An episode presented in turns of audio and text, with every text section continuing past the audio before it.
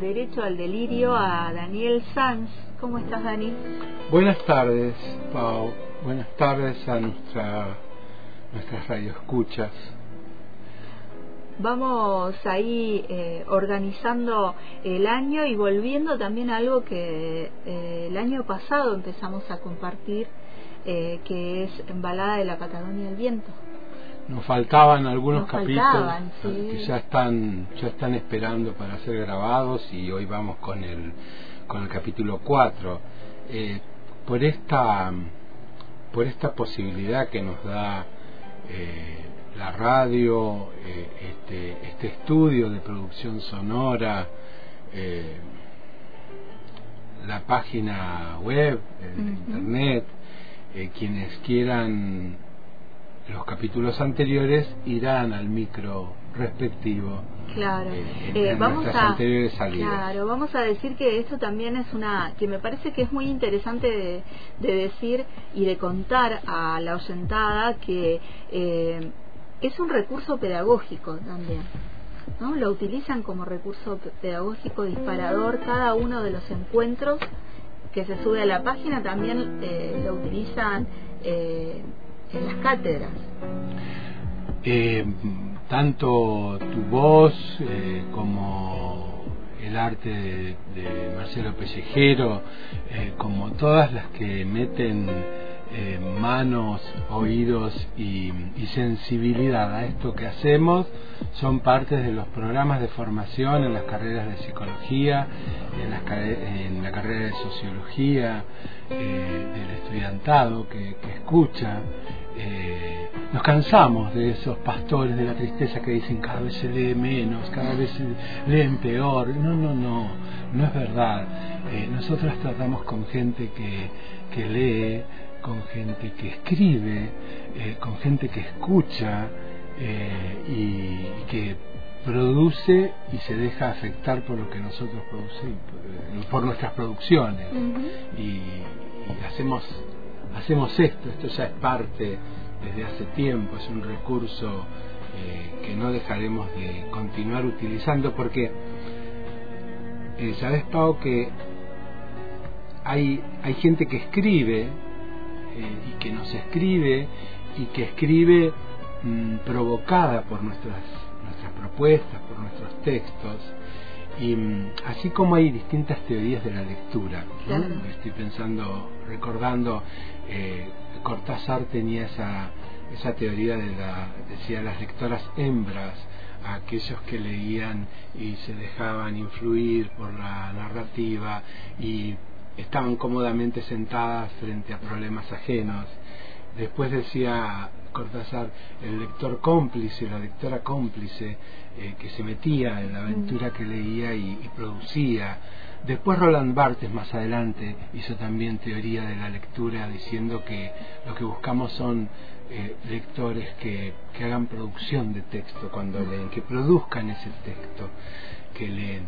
Y, nosotros traemos otra teoría más que hoy compartimos antes de nuestro texto de la balada de la Patagonia al viento, que está inspirado en ese, en ese escritor argentino radicado en España, que es Rodrigo Fresán, y su inmensa novela Mantra, eh, en, donde, en donde él tiene también una, propone ahí una, una teoría de la lectura, y lo cito, dice, cuando empezamos a leer, nuestra relación con los libros pasa por la identificación con el personaje. Así, los lectores primitivos necesitan entrar ahí para unirse a la aventura. No es casual que los libros tengan el mismo mecanismo y aspecto formal que los de una puerta. Con el correr de los años, agrego yo, de los libros, mm. el lector deja de identificarse con los héroes de la ficción para identificarse con la realidad del escritor el cómo se cuenta una historia acaba imponiéndose por encima de la historia misma. No estoy seguro, entonces, dice Fresán, de que los lectores evolucionen. Pienso que tal vez acaban perdiendo algo por el camino. Lo más importante, la posibilidad de ser uno con el héroe de combatir y vencer a su lado. Eh, nos interesan estas teorías de cómo leemos, de preguntarnos cómo leemos, nos identificamos con personajes o, o ya entramos directamente en esa íntima intensidad de quien escribe con lo que está escribiendo y se pregunta como supongo a los fans de la música, ¿cómo hizo esto? ¿Cómo es esto posible? Yo quiero hacer esto. Entonces, la satisfacción más grande que podemos tener cuando escribimos Pau es que quien nos esté leyendo de pronto el texto que nosotros escribimos, agarre su lápiz y su papel y se ponga a escribir su propio texto. Para eso estamos. Para eso estamos y hoy vamos a compartir eh, de Balada de la Patagonia al Viento el capítulo 4, Milagro.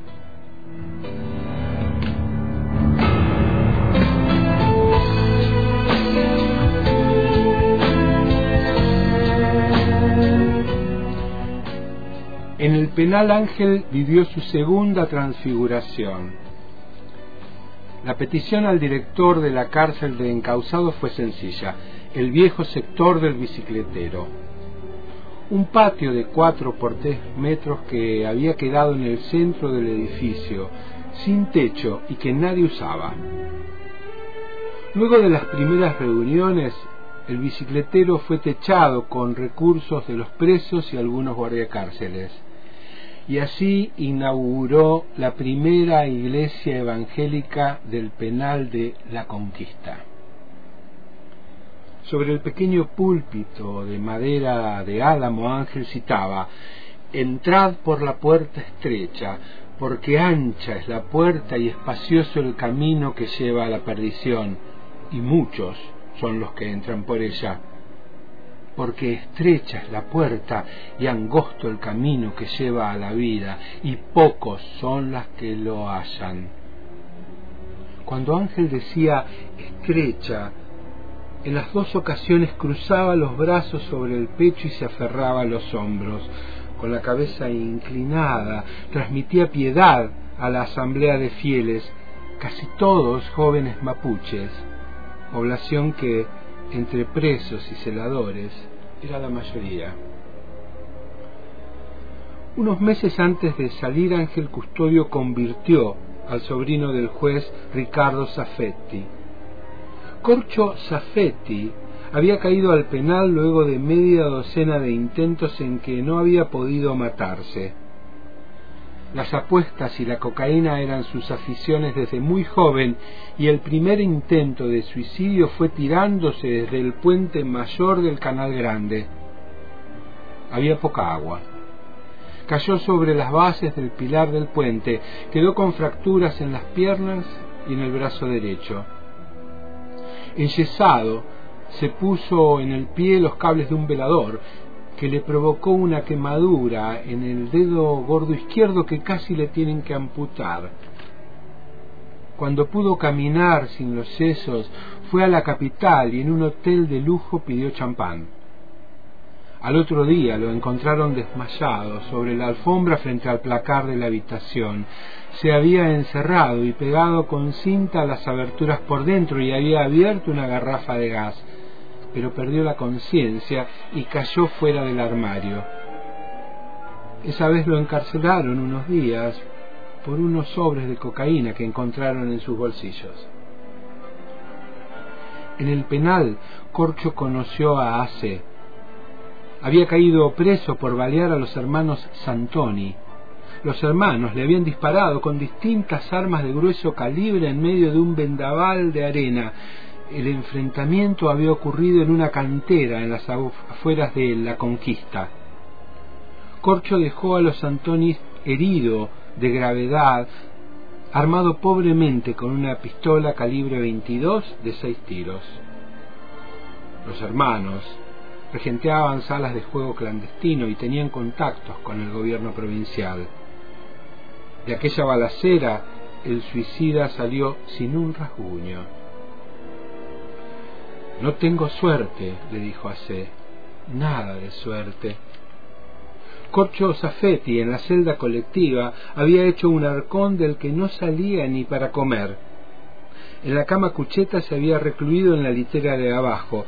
Había colgado mantas enganchándolas entre el colchón y el elástico de la cama de arriba, en la cabecera, a lo largo y a los pies. Parecía una mamushka. Pasaba las horas cantando en un susurro. Soy un paciente psiquiátrico. Psiquiátrico, ma, ma, psiquiátrico, Richie. Soy un paciente psiquiátrico. Cristo no te juzga. Tampoco los hombres como tu tío pueden hacerlo, le dijo a C a través de la frazada marrón. Él quiere que te acerques, lo sé, porque soy su siervo. Y así C fue hasta la cama dos o tres veces por día hasta que lo convirtió.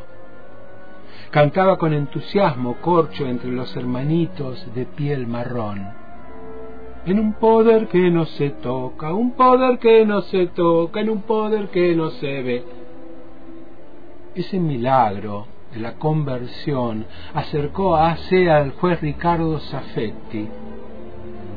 El juez había abrazado la fe evangélica hacía poco tiempo y se asoció con AC en la cruzada religiosa del penal. Ricardo Safetti, además, le computó la pena a C y logró, moviendo sus contactos en los tribunales, desaparecer el expediente de la causa. Tiempo después, en la capital, Corcho Safetti se subió a la azotea de un edificio de siete pisos. En la cornisa, tomó un frasco de pastillas para dormir con una botella de vodka y antes de caer se abrió las venas de los brazos a lo largo.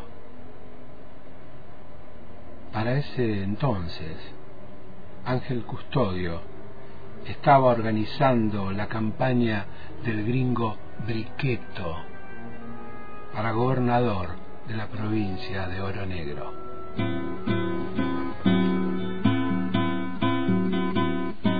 Amó aquella vez como si fuese última. Besó a su mujer como si fuese última. A cada hijo suyo cual si fuese el único y atravesó la calle con su paso tímido. Subió la construcción como si fuese máquina. Alzó en el balcón cuatro paredes sólidas. Ladrillo con ladrillo en un diseño mágico, sus ojos embotados de cemento y lágrimas.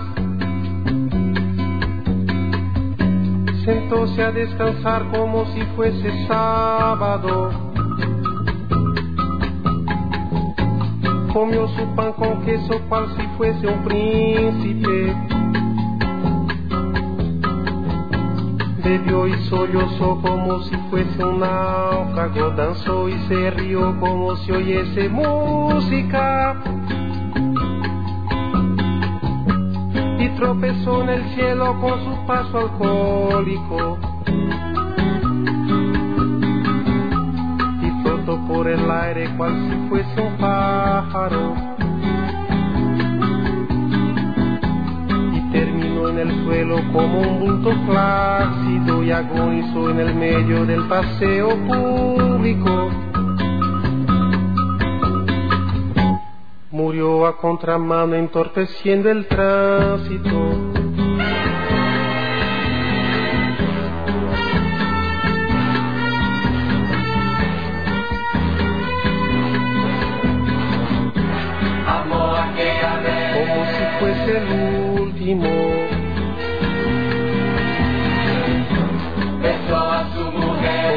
fuese única.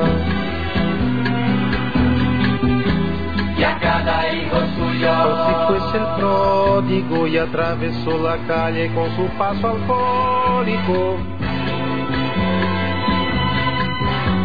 Subió a la construcción como si fuese sólida alzó en el balcón cuatro paredes mágicas.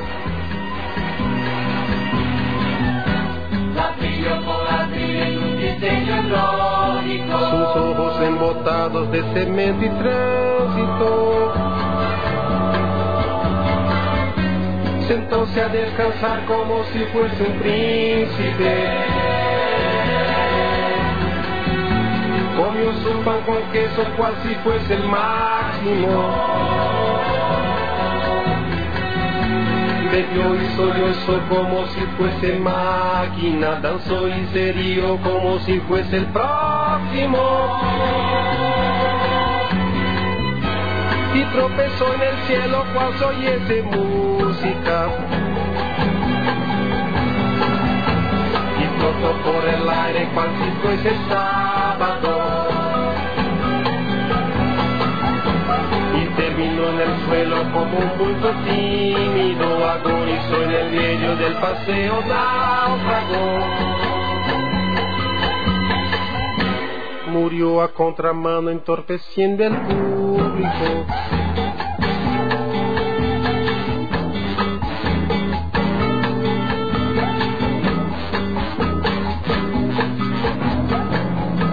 Amó aquella vez como si fuese máquina. Alzó en el balcón cuatro paredes plácidas. Y flotó en el aire cual si fuese un príncipe. Terminó en el suelo como un bulto alcohólico. Murió a contramano entorpeciendo el sábado.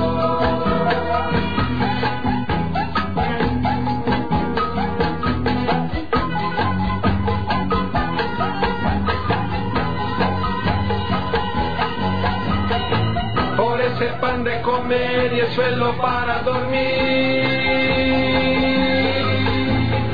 Registro para nacer, permiso para reír. Por dejarme respirar y por dejarme existir.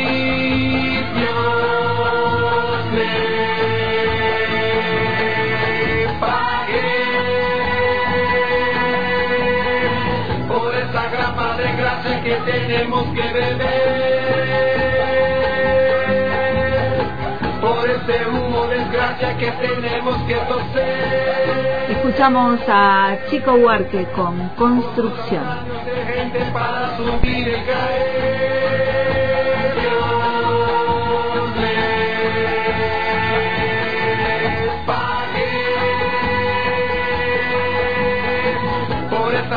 que un día nos va a nudar y escupir.